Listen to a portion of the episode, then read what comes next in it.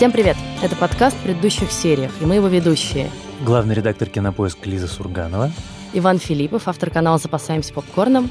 И сегодня у нас специальный гость Борис Алексеевич Филиппов, Ванин папа и профессор истории в Свято-Тихоновском православном гуманитарном университете. Мы позвали Бориса Алексеевича, чтобы обсудить сегодня сериал «Новый папа», который, с одной стороны, второй сезон «Молодого папы», но вот выстроен как якобы самостоятельное художественное произведение – Борис Алексеевич один из главных специалистов в стране по католической церкви, по папству и по отношению папского престола с государством, и поэтому узнать, что именно он думает и какие интересные детали он заметил в сериале «Сарентино», нам, мне кажется, будет очень любопытно. Да, я тут сразу скажу, что мы не обсуждали первый сезон э, отдельно с Ваней, то есть не обсуждали «Молодого папы», но будем сегодня, я думаю, много к нему возвращаться, потому что, по сути, это одно цельное произведение. Особенно «Кенгуру». Да. Борис Алексеевич, давайте начнем с самого, наверное, сложного вопроса и общего одновременно. О чем, как вам кажется, все-таки этот сериал? Ну, мы с Ваней несколько раз э, обсуждали, и это фильм прежде всего о вере. Вот э, если абстрагироваться от э, художественного, от событийной части, это фильм о вере, о жажде веры в современном технологическом мире – ну и о жажде чуда. Ну вот то, о чем мы разговаривали, что Сарентино рассуждает. И мы смотрим, на самом деле, не столько даже историю, в которой важен сюжет и в которой сюжет даже логичен, а э, мы смотрим рассуждение выдающегося художника о месте веры в современном мире и, главное, о роли церкви и о роли папы. Вот наступил 21 век. Как в 21 веке должен выглядеть папа, который э, является духовным лидером у миллиарда 300 миллионов человек, живущих на земном шаре. И получается, что первый сезон — это один вариант ответа на этот вопрос. Вот папой становится харизматичный, ультраконсервативный, практически святой. Что из этого получается? Второй сезон нам дают аж двух новых пап. Сначала коротенького папу Франциска, который, если я правильно понимаю, такая небольшая шпилька в сторону нынешнего папы. Можно сказать, пародия на нынешнего папу. Который вдруг неожиданно осознает свою власть и могущество. И это был момент, когда я думаю, черт, ну это же «Игра престолов». Это такое его воробейшество. У него даже вот эти вот страшные, его эти послушники, подпоясанные веревками, что сейчас мы все раздадим бедным. Давайте поясним, в чем пародия на, папу современного, нынешнего. Я думаю, что Сарентино просто довел до абсурда и линию с консервативным папой, и линию с папой-реформатором, которым является сегодня Франциск показал, что если по этому пути идти, то вот может такой э, результат быть.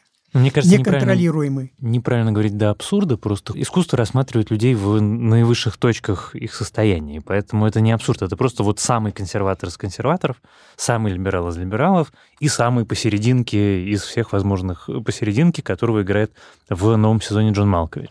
Почему именно сегодня так остро встали эти вопросы о поисках папы, о том, каким он должен быть, да? Э, процесс этот вообще начался с французской революции, когда впервые за многие столетия с папой начинают обращаться вообще неприлично. Наполеон то его арестовывает, то его ссылает, то его привозит. Весь XIX век это изменение положения церкви и, прежде всего, папства в обществе и в мире. Есть такой специальный термин «Константиновская эпоха», то есть время, когда монарх выступает в качестве опекуна, защитника, хранителя веры, а папа обеспечивает духовное руководство миром. Но при этом верующие от папы ничего не требуют. То есть верующие только вот такая послушная масса, э, которая Верующие от папы требуют так же, как всегда, чтобы он соответствовал их представлениям о святости. Но поскольку папу никто никогда не видел, ведь первый папа, который выезжает за пределы Рима и не на дачу, это был Иоанн 23, это конец 50-х, начало 60-х годов, когда он э, с пасторским визитом выезжает из Ватикана. 20 века. 20 в смысле, века. до 20 века папа не являлся людям. И вот это Не вот все являлся. речь перед площадью людей, это все нововведение, Это по все сути. нововведение. Понимаете, в свое время Ключевский сказал, э, пока цари не- русские не показывались людям, сохранялась тайна. А Мгм. когда они показались, их начали душить, убивать, понимаете? Это очень интересно, потому что это же вообще очень важная тема в сериале Сарантино, Да. и мы помним, что Леня Беларда начинает того, что он как раз хочет эту тайну вернуть, да, и он Да. за занавеской, Да, да, скрываясь, читает Да, свою да, да. первую проповедь. А в конце, наоборот, такая арка, где он приходит к тому, что он спускается к людям и идет им пожимать руки. Но при этом ты помнишь, да. что там у него целый монолог э, в разговоре с э, монахинями из этой обители про то, что роль церкви быть загадочной. Наш долг быть с другими, поэтому мы живем лишением и жертвенностью. Когда вне этих сцен царит комфорт и удовольствие. Иногда наши лишения и жертвенность кажутся нам непонятными, даже неправильными. Но это не так. Просто они непостижимы. И наш долг — быть такими же непостижимыми. И это как раз один из вопросов, который, в общем, Сарентино и ставит, что вот 21 век, вот соцмедиа, вот, как сказать, эпоха информационной прозрачности и доступности, которой до этого человечество просто не знало. И вот церковь, а именно католическая церковь, а именно Ватикан, который живет на протяжении тысячелетий за высоченными, непроницаемыми толстыми стенами, вдруг выясняет, что эти стены из стекла. И что все, что раньше было скрыто, педофилия, разврат, э, стяжательство, вся история с Банком Ватикана и всем на свете, вдруг оказывается доступна. И Ваела же говорит э, вот этот весь разговор про Банк Ватикана, что рано или поздно кто-то из журналистов это разнюхает, и вы никто никуда от этого не денетесь. И как должна жить в этой ситуации церковь, и при этом как можно, живя за стеклянными стенами, оставаться при этом загадочной. Собственно, про это же, мне кажется, в основном и весь, э, даже не то что второй сезон, а в принципе весь сериал. Кстати, сериалы «Молодой папа» и «Новый папа», а также многие другие сериалы и фильмы можно смотреть в нашем онлайн-кинотеатре «Кинопоиск HD». Давайте так, вот мы все понимаем, что это художественное произведение, не претендующее на как бы исторический портрет нынешнего Ватикана, даже несмотря на то, что есть какие-то определенные пародии и отсылки к определенным папам, тем не менее это все художественные образы. Но есть какие-то буквально исторические реалии, которые там, тем не менее, проскальзывают. Вот какие самые интересные из них, на ваш взгляд, как специалиста по этой области, там появились, и что для вас было интересно там увидеть? Но кроме того, что скандалы, вот последние, можно сказать, 30 лет Ватикан трясет из-за финансовых скандалов. Из-за того, что через Банк Ватикана отмываются грязные деньги итальянской мафии. Мгм. И э, следы этого тоже есть э, в фильме, об этом все время говорится, о том, что там махинации, и что с ними в конце концов э, нужно покончить. Интересно мне еще было, что вот это за человек, с которым Ваелла все время общается и советуется, и который ему то ли Мне помогает, кажется, то ли что угрожает. Это все-таки такая придуманная фигура для простоты сюжета, которая двигает эту историю вперед. Не, я не сомневаюсь, что наверняка там есть какие-нибудь страшные лоббисты, которые могут за кулисами управлять историей, но в данном конкретном случае, мне кажется, все-таки это такая, это художественный э, вымысел. Я согласен, что это художественный вымысел, но все дело э, в том, что когда речь идет о каком-нибудь значимой фигуре, то оказывается, все зависит от того, как на нее смотреть. Каганович сказал про Сталина, я знал многих Сталинах, разных Сталинов. Есть такой прием, э, его пытался Любимов в спектакле о Пушкине представить. Несколько Пушкиных, разных Пушкиных. Разные актеры играют разного Пушкина. Так что у Ваелы это, можно сказать, двойник, который выполняет определенную роль антипода, а иногда и расшифровывает э, какие-то идеи. На То есть еще деле... один двойник. У него уже есть двойник, как мы Нет, знаем. Это, кстати, мне очень нравится эта идея, потому что это получается, что просто чтобы не рушить один образ уже созданный для решения каких-то других проблем, которых, в принципе, мог бы решать Ваила самостоятельно, придумывается новый герой в исполнении прекрасного Марка Иванира, который ради разнообразия играет не русского. Тут хоть, хоть один сериал, в котором он играет не русского. Вот, ну слушай, давай вернемся к разговору не только про Ватикан, но и, собственно говоря, про сериал потому что я что-то давно не получал от сериалов такого удовольствия, как я получил от нового пап. И визуально, и саундтрек, и актеры, и Джон Малкович какой-то совершенно невероятный, которому наконец есть что играть. А то его все время запихивают в какие-то бесконечные фильмы и сериалы, которых ты смотришь и думаешь, ну, это человек ипотека. Ну, ты сам рассказал, что у него буквально ипотека. А, да, да, да. Я прочитал это несколько лет назад. В Antifair была статья про то, что он был одной из жертв э, этой финансовой пирамиды Медофа. Он потерял какое-то огромное количество денег на ней, и после этого начал сниматься, в общем, всюду, куда звали. Ты прав, и тут интересно то, что в отличие от многих сериалов, которые мы с тобой обсуждаем, этот, конечно, стоит, ну, если не на ступеньку, то на несколько, может быть, даже ступеней выше, просто потому что это не просто сериал, да, а это целое художественное произведение с кучей разных смыслов, метафор. В нем можно копаться бесконечно, и по нему написаны научные труды и статьи, и чего только там по нему нет. Да, и подкасты отдельные просто искусство, просто картины да. и статуи, которые э, служат фоном для сцен, можно разбирать, потому что каждая не просто так, каждая не случайно, во всем есть какой-нибудь второй, третий слой специальный смысла, что-то еще.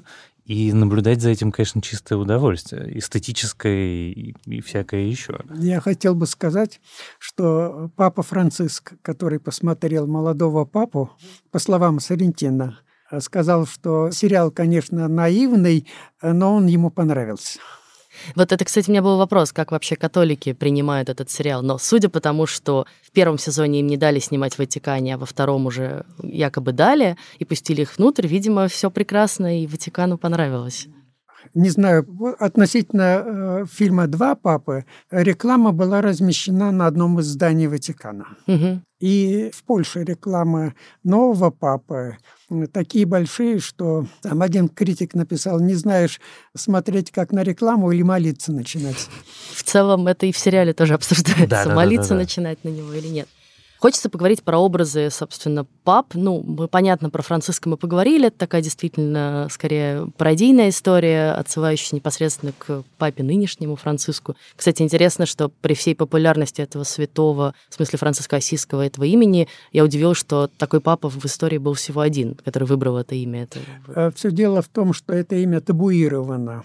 Почему? Папе нельзя брать имя Петр, поскольку апостол Петр угу. был первым э, епископом. И нельзя брать Франциск, потому что это говорящее имя. Оно свидетельствует о тяжелом положении в церкви. И поэтому, когда поэтому... нынешний папа взял, то это было как жест. Э, это, это было... был жест, который говорил, что мы понимаем, о чем идет речь. Как и, интересно. И поэтому в сериале они так на это реагируют, да, соответственно. Да. Мы можем открыть Ватикан и принять бедных, отчаявшихся беженцев. Что еще мы можем сделать? Мы можем отдать свои богатства бедным. Меня зовут Франциск II, потому что я делаю то, что сделал бы святой Франциск Осиский. Какого хрена ты несешь? Если отвлечься все-таки от Франциска, у нас появляется новый папа, собственно, в исполнении Джона Малковича, и совершенно тоже удивительный персонаж, вот этот эксцентричный, с подведенными глазами. Так даже сразу не скажешь, да, что вообще священнослужитель из аристократической семьи со всем вот этим наследием, которое за этим стоит. И, собственно, все время маячит Лени Белардов в образе такого как бы вот это, конечно, интересно, потому что нам весь сезон этот Сарентино все время намекает, и очень жирно, я бы даже сказала, намекает, что он уже фактически бог сам воплоти, то ли святой, то ли действительно уже Святой Дух сам, а потом в конце очень это все тоже красиво развенчивает. Слушай, ну вот мы с тобой это обсудили до подкаста. Мне кажется, что вот эта теория про то, что весь второй сезон — это просто кома э, Лени Беларда, она очень правильная. Это теория киноведа Всеволода Коршунова, очень хорошего да, я с ним киноведа и специалиста. Совершенно согласен, потому что вот когда ты начинаешь задумываться про второй сезон, эта теория бы объяснила огромное количество каких-то сюжетных поворотов. Ну и главное, что она объясняет финал финал с, в базилике Святого Петра лежащим папой. Вот все, он, соответственно, вознесся. Ну, то есть это момент, когда у него жизнь заканчивается. Действительно, вот в этом месте и мы возвращаемся к реальной истории. Но, повторюсь, с новым папой очень сложно понять, где там аллегория, образ, метафора или что-то еще, где он рассказывает полноценную историю. Единственное, что мне агрессивно не понравилось в этом сезоне, это вся история с женщиной. Сестер. Да, это скучно. Я просто, честно, даже не очень поняла, к чему она. Ну, кроме финального твиста с тем, что она становится тоже, значит, одной из этих террористов, да, чтобы просто вызвать какое-то внимание. В этом сложно разобраться. Но тут надо сказать следующее, мне кажется. Поскольку сериал очень сложный, насыщенный всем-всем, о чем мы уже сказали, мы не будем претендовать на то, чтобы максимально его разобрать. У нас просто времени даже не хватит в одном подкасте это сделать. И более того, мне кажется, ни одна теория не может претендовать на звание единственной верной, да, у каждого она своя. Вот есть теория, что это все сон и кома, и все то, что Лени Беларда видит э, во сне и как-то внутри себя рефлексирует на эту тему и потом находит себя. Вот у меня было такое ощущение, что это такое размышление Сарентина над тем, что с людьми делает власть и как они по-разному на нее реагируют. Про власть и гордыню, да, вот есть история с Франциском, который за какие-то реформаторские идеи, симпатичные вроде бы нам, как посторонним зрителям идей, но он слишком возгордился, его выкинули, потому что он слишком уже многое себе позволил. Дальше есть Джон Бреннекс, тоже в нем борются какие-то разные чувства, в какой-то момент гордыня и вот это ощущение своей собственной власти и могущества берет вверх, он что-то делает, начинает там раздавать интервью, как-то работать на свой образ, это ломается, и он единственный, кто как-то смиренно уходит и готов смиренно уйти и все это отпустить, и понимает, что он этого недостоин. И самая интересная история, конечно, с Лени Белардо, который, значит, был, ну, наверное, самым гордым из них всех, да, самым самоуверенным, самым таким грозным, что ли. Бескомпромиссным. Да, бескомпромиссным. И мы видим вот это постепенное все восхождение и восхождение его в эту гору, и как он в этой своей гордыне, собственно, начинает уже с террористами какие-то ему условия диктовать, и как В крестовый поход собирается. Да, да, буквально объявляет крестовый поход. Заканчивается это смертью невинного человека, и тут как бы у него ломается его, это арка его, этот путь, и он понимает, что его гордыня привела его вот к этому. Ну, да? это такая самая базовая христианская да. идея, и приходит к смирению. И очень здорово слышать его финальную речь, когда он, собственно, с балкона говорит уже как раз о компромиссе, о любви, признает, что другой папа, которого играл Малкович, значит, гораздо более был прав, чем он сам. Наши уста полнятся словом «любовь».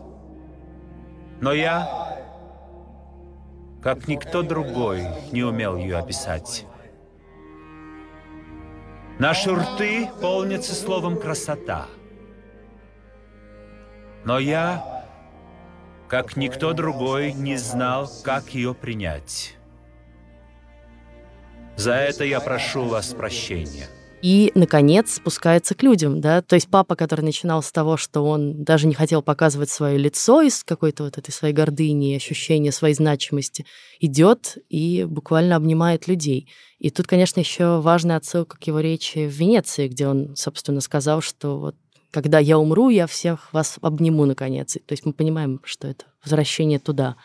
У меня возражение против вот этой версии о том, что в коме находится э, Ленни. Там есть одна сценка, когда вот этот двойник... Ты имеешь в виду э, герой Марка Иванира, вот да, этот да, вот да. серый кардинал. Серый кардинал говорит, что Франциск умер в тот момент, когда Ленни Пошевелил пошевелил пальцем. пальцем. Мне кажется, что это свидетельство как раз того, что это кажется Лене, потому что ему кажется, что одного его движения пальца достаточно для того, чтобы умер Папа Римский.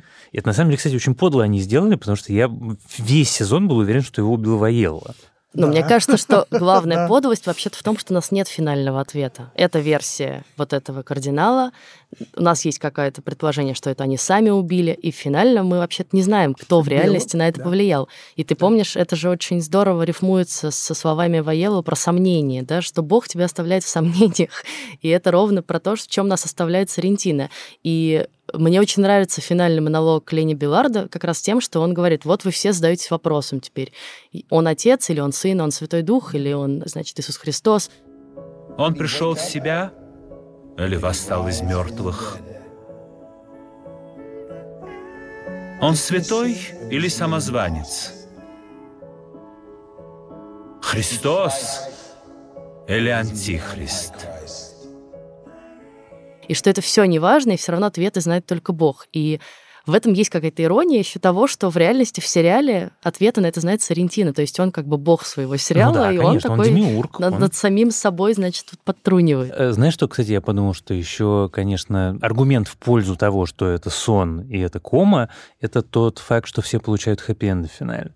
Потому что это вот завязывание всех этих узелков очень аккуратное. Это не драма, это вот именно такой типа кивок. Вот пьеса закончена, мы вышли на поклон. Имейте в виду, что все потом жили э, счастливы и умерли в один день. Мне как раз кажется, что просто теория про сон это, наверное, одна из самых, ну, много про какие произведения говорят, ну, все это на самом деле сон, да, вот какого-то одного героя. Это вообще частый такой подход, попытка посмотреть на это. Поскольку ты объяснить этого не можешь рациональным да. образом, ты говоришь, это иррациональная какая-то вещь, и вот это там многоножка проползла, и кто это многоножка? Это бог или дьявол, да? И мне кажется, что в этом и есть игра Сарентина, что ты до конца не знаешь ответа ни на один вопрос, который звучит и как бы ставится в этом сериале.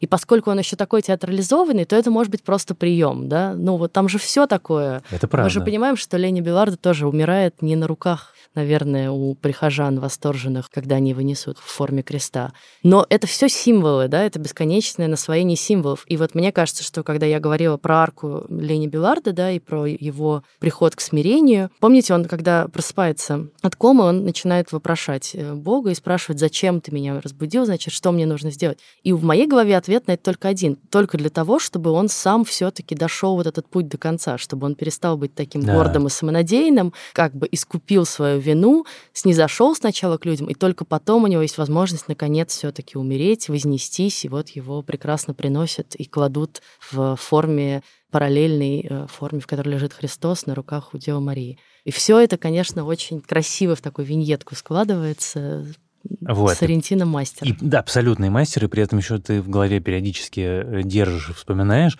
что он не только мастер, но еще страшный хулиган, и вот любая из э, придуманных им деталей, которые мы все пытаемся объяснить, найти скрытый смысл и так далее, и так далее, может быть, там просто потому, что ему захотелось. Я очень люблю интервью про первый сезон, когда его докапывались, почему у него кенгуру в Ватикане скачет. Он сказал, ну, слушайте, у меня был бюджет 40 миллионов евро, могу позволить себе кенгуру, я себе сделал кенгуру.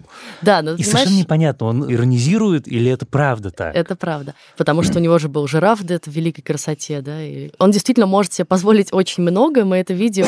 Вообще человек, который может себе позволить в сериал позвать Джуда Лоу, Джона Малковича, Шерон Стоун. Послушай, а, это лучшая роль Шерон Мэрилина Стоун Мэнсона. За... Это просто... Просто за годы она потрясающая. Но это великолепный момент. Вся сцена... Не имеющий никакого смысла, в общем, но Нет, великолепный. Он, ну как, он имеет смысл? У него же, у Джона Бреннекса, его часть про свободу. Помнишь, он говорит, что я тоскую по дому, потому что в доме я испытывал свое главное ощущение, главное чувство, чувство абсолютной несвободы. И он зовет абсолютно свободных людей. Как ему кажется. Как ему кажется. Деннис Хоппер, Джек Николсон, Шон Пен, Шерон Стоун и Мерлин Мэнсон. И у этого действительно нет абсолютно никакого прикладного смысла просто поболтать с Мерлином Мэнсоном, э, просто посмотреть на Шерон Стоун. Но вся сцена Шерон Стоун, где он говорит, только, пожалуйста, значит, не, не перекладывай много на ногу, это так смешно, это так остроумно. И это так еще сыграно изумительно. Ими обоими. Как они все отворачиваются, когда он говорит, что, извини, у меня нога затекла, дай я сейчас сделаю. Э, я про кенгуру хотела добавить, что можно про это думать как просто про какую-то шутку и такую издевку с Аргентины. Можно искать в этом скрытые смыслы. На самом деле, вот я слушала незадолго до нашего подкаста целый курс Тамары Эдельман, тоже историка, большого специалиста по современному кино и сериалам, про молодого папу, где она отдельно разбирает и картины, и статуэтки, и все, что вот это значит. И в том числе говорит про кенгуру. И у нее там есть теория, что кенгуру — это такой альтер самого Лени Беларда, потому что он, значит, такой потерянный, абсолютный чужак, чужестранец, да, в этом Ватикане, прыгает там где-то среди кустов, и что-то все на него пялятся. Ну, очень это я к тому, теория. да, это я к тому, что мы, как мы уже сказали, mm-hmm. теорий можно придумывать очень много, и в этом и есть прелесть этого сериала, что ты можешь в этом видеть шутку и издевку, а можешь искать в этом глубокий скрытый смысл. Я, например, не вижу большого глубокого скрытого смысла в сцене, где уже в новом по Ленни Беларда стоит в пустом бассейне, абсолютно голый, и смотрит на свою сутану. Очень красиво. Спасибо большое за эту сцену Сарентина, но смысла я ней не вижу. Как говорилось в анекдоте, что иногда задница — это просто задница. Там нету никакого специального. У тебя есть Джуд Лоу, не показать его со спины голым было бы как-то, мне да, кажется, возможно. Преступно. Но при этом э, классно то, что это единственный сериал, в котором я смотрю все титры от начала и до конца. Да. Потому что, во-первых, э, Сарентино придумал заставку каждый раз новую, и финальные титры тоже каждый раз новые. И смотреть на все эти танцы очень красивые доставляет большое удовольствие. И появление Джуда Лоу в титрах, ну, когда он, наконец, выходит такой да. В этих своих сияющих плавках, это просто вызывает тихий восторг даже не, не видом Джудового, а просто, что вот он вернулся наконец. Слушай, значит. а я, когда еще снимали этот сезон, видел в Daily Mail фоторепортаж, там какие-то папарацци сидели в кустах на этом пляже, которые снимали, и это зима. Они это снимают зимой. Кошмар. И они все замерзшие, как цуцики. Их между дублями все кутают в какие-то там пледы, одеяла. И это каждый раз, конечно, очень смешно. Во-первых, мне кажется, что этот сериал, э, вот то, что ты говоришь про заставки, про игры, про костюмы, это пример того, как себя ведет выдающийся художник, выдающийся режиссер Канский, лауреат и вообще режиссер мирового уровня, когда ему дают практически, я думаю, неограниченный с его точки зрения бюджет. Что есть надо построить Сикстинскую капеллу, не вопрос, построим. Надо кенгуру, пожалуйста. Шерон Стоун с Мэрилином Мэнсоном, не вопрос. И вот ему дают весь этот инструментарий, все эти деньги, вот что он делает. И у меня в связи с этим только один вопрос, а можно, пожалуйста, еще? Вот там есть длинная очередь канских режиссеров, которых, я думаю, не, не, не меньше идей и задумок. Давайте HBO им тоже выдаст.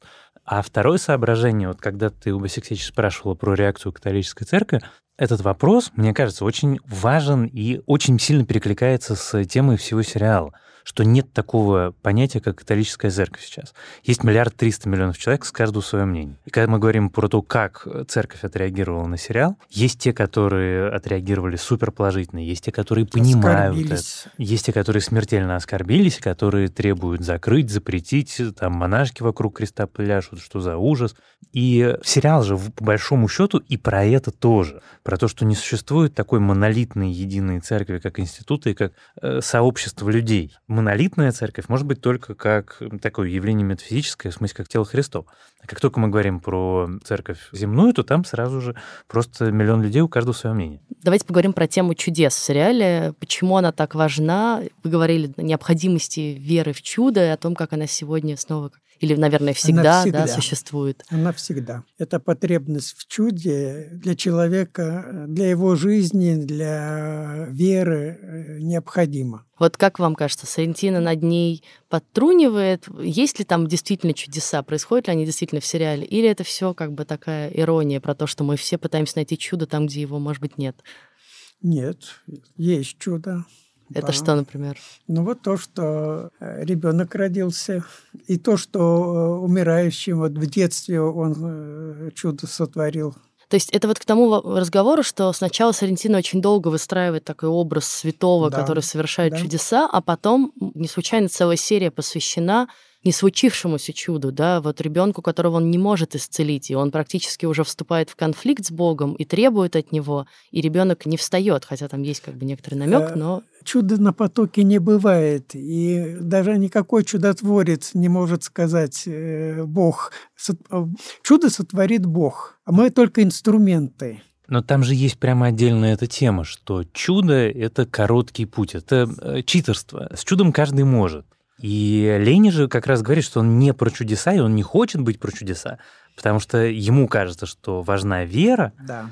а вера да. не требует доказательств, потому что если есть доказательства, то это уже не вера, это уже знание. И тем не менее, люди не могут без чуда. Но мне кажется, что Соррентино все-таки над людьми, которые не могут без чуда, скорее они ему не симпатичны, потому что люди, которые хотят чуда, их воплощают как раз вот эти вот фундаменталисты. Это безумная женщина, которая стоит Это, перед э, больницей. Он показывает, что вера в чудо может довести до это такая крайность, потому что он на протяжении говорит, чудо совершает только Бог. Но Ваела не верит в чудо. Да, потому что через него Бог не совершает чудо. Только если футбол. Да. А вот через папу Пия XIII с его помощью он совершает чудо. Ну, конечно, вот сама идея, как бы выглядел в 21 веке папа римский, который святой, э, она абсолютно э, фантастическая. Да, и, да, и это то, да. что Соррентино придумал, сделал, это абсолютное достижение. Раз уж мы сказали про э, сцену с ребенком, которого не может исцелить Ленин, надо, конечно, тут отдельно восхититься, потому что роль Юлии Снегирь в этой серии, она какая-то совершенно феноменальная. То есть смотришь и не веришь своим глазам, и ничего себе, неужели так можно было? Try to cure my son. You're no longer the Pope. You're beyond that. You're a saint. If you rose from the dead, you're Christ. If you have returned, you're the Messiah. I beg you, try to cure my son. И это, конечно, чистый восторг от начала до конца. Особенно сцены на площади Сан-Марко, где она говорит, посмотри на меня, и идет от него. Мгм. И это так круто. Мне очень нравится эта серия, и мне нравится еще то, что вот мы все вроде думаем так все время, вот, в России мало хороших актеров, а потом бац, и итальянский режиссер снимает актрису, не самую, наверное, известную в России, да, сегодня. Выбирает ее, говорит про нее, что, значит, я как ее увидел, понял, что она моя Мадонна, и пишет для нее какую-то просто фантастическую роль, где она предстает совершенно новом для нас образе и свете. Да еще И- играет на двоих с Джудом Лоу выдающиеся сцены. Да, и мне кажется, что это, ну, немножко про то, что не то, что актеров нет хороших, да, а может быть, для них нет хороших ролей, хороших режиссеров, которые в них разглядят вот такой талант и возможность такую им дадут. Так что я очень надеюсь, что Юлия Снегирь все будет хорошо, и, может быть, у нее международная карьера как-то сложится теперь. Ну, потому что её- если сравнить молодого папу и четвертый крепкий орешек, то, конечно, это два абсолютно разных человека, и они, кажется, мне даже между собой не знакомы. Последние десятилетия с папством в церкви происходит процесс очеловечивания и церкви, и э, института папства. То, что казалось тайной, то, что казалось неприкосновенным, сегодня помаленьку приобретает человеческие черты. С одной стороны, это делают сами папы, а вот эти фильмы, ведь э, сериалы эти не единственные. И два папы, и есть еще фильмы. Они приучают нас видеть в папах не только, скажем так, викариев апостола Павла и Петра, но и э, людей. Ну да, которые там могут курить, Да, э, да, ругаться, да, значит, да. танцевать Вообще, под э, музыку I'm sexy and I know it, и как Но это же совсем вести. новая мысль про Да. то, что папа — это человек. Потому что они всегда были символом. Вот как королева — это не человек, Да. а воплощение столетий института монархии, также и папа никогда не был человеком в человеческом смысле этого слова. Он Ну, был э, воплощением гигантского Э, института. Ну, например, э, папа не мог болеть. Папы умирали здоровыми. И первый папа, который показал, как папа болеет, это был Иоанн Павел II, который всю болезнь, в общем, на публику вынес. То есть тоже это буквально конец Да. 20 века, на Да, самом деле. Да, это начало даже 21-го. Слушай, а вся эта история с лыжами у Иоанна Павла II? Э, Он скрывал, он скрывал. Что за история с что он кача- э, э, когда избрали Иоанна Павла II, то через некоторое время он тайно стал ходить на лыжах в горы. И когда ропот поднялся в Ватикане, что папа ведет себя нетрадиционно, государственный секретарь Казаролли посоветовал ему на лыжную прогулку пригласить президента Италии. Тому было в это время больше 80 лет. И он на приглашение папы ответил, «Ваше святейшество, я последний раз на лыжах стоял лет 50 назад». Он говорит, тогда я вас приглашаю на обед высоко в горах. В шале.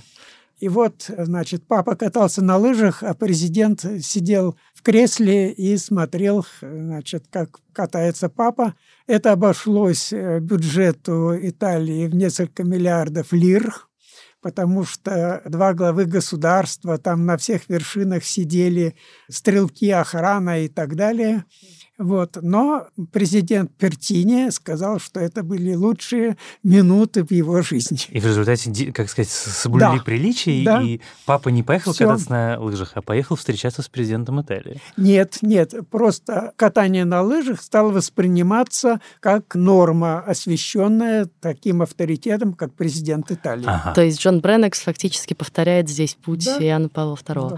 А я вот тут финально хочу сказать, что мне нравится еще то, что этот сериал все-таки не только сериал, который раскрывает нам тайны Ватикана, да, или показывает, что на самом деле, какое лицо у католической церкви, или каким может быть папа.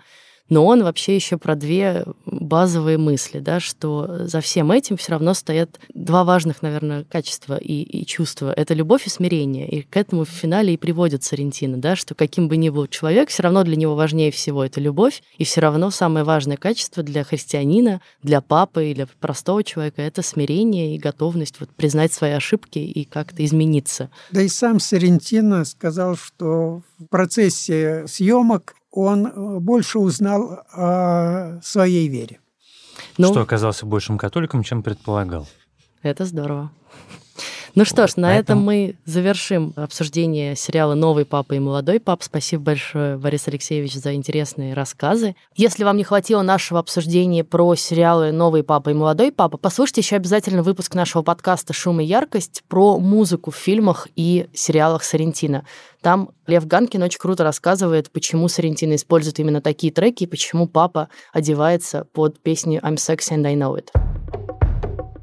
Я еще тут скажу, что мы завели группу в Фейсбуке для обсуждения подкаста нашего и для обсуждения сериалов. Называется она так же, как наш подкаст в предыдущих сериях. Находите ее в Фейсбуке, подписывайтесь и, пожалуйста, мы будем рады, если вы будете там писать свои вопросы или свое мнение. Будет здорово, если вы что-то тоже расскажете, как вам показался сериал «Новый папа», или какие-то вопросы к нему э, добавите. Ссылку вы найдете в описании к этому подкасту. Ну и традиционно подписывайтесь на нас э, в iTunes, Яндекс Музыки. Нас можно слушать в ВК, в Google Podcasts, в Deezer, в CastBox и во множестве других платформ. Пишите нам письма на почту подкаст собакакинопоиск.ру и приходите слушать еще выпуски. А в следующий раз мы обсудим, наконец, по многочисленным заявкам слушателей сериал «Тьма», У которого скоро выйдет третий сезон. и мы вот, наконец, обсудим первые два. С вами были Лиза Сурганова. И Иван Филиппов. У нас в гостях был Алексеевич Филиппов. Спасибо большое еще раз. Спасибо. Пока. Пока.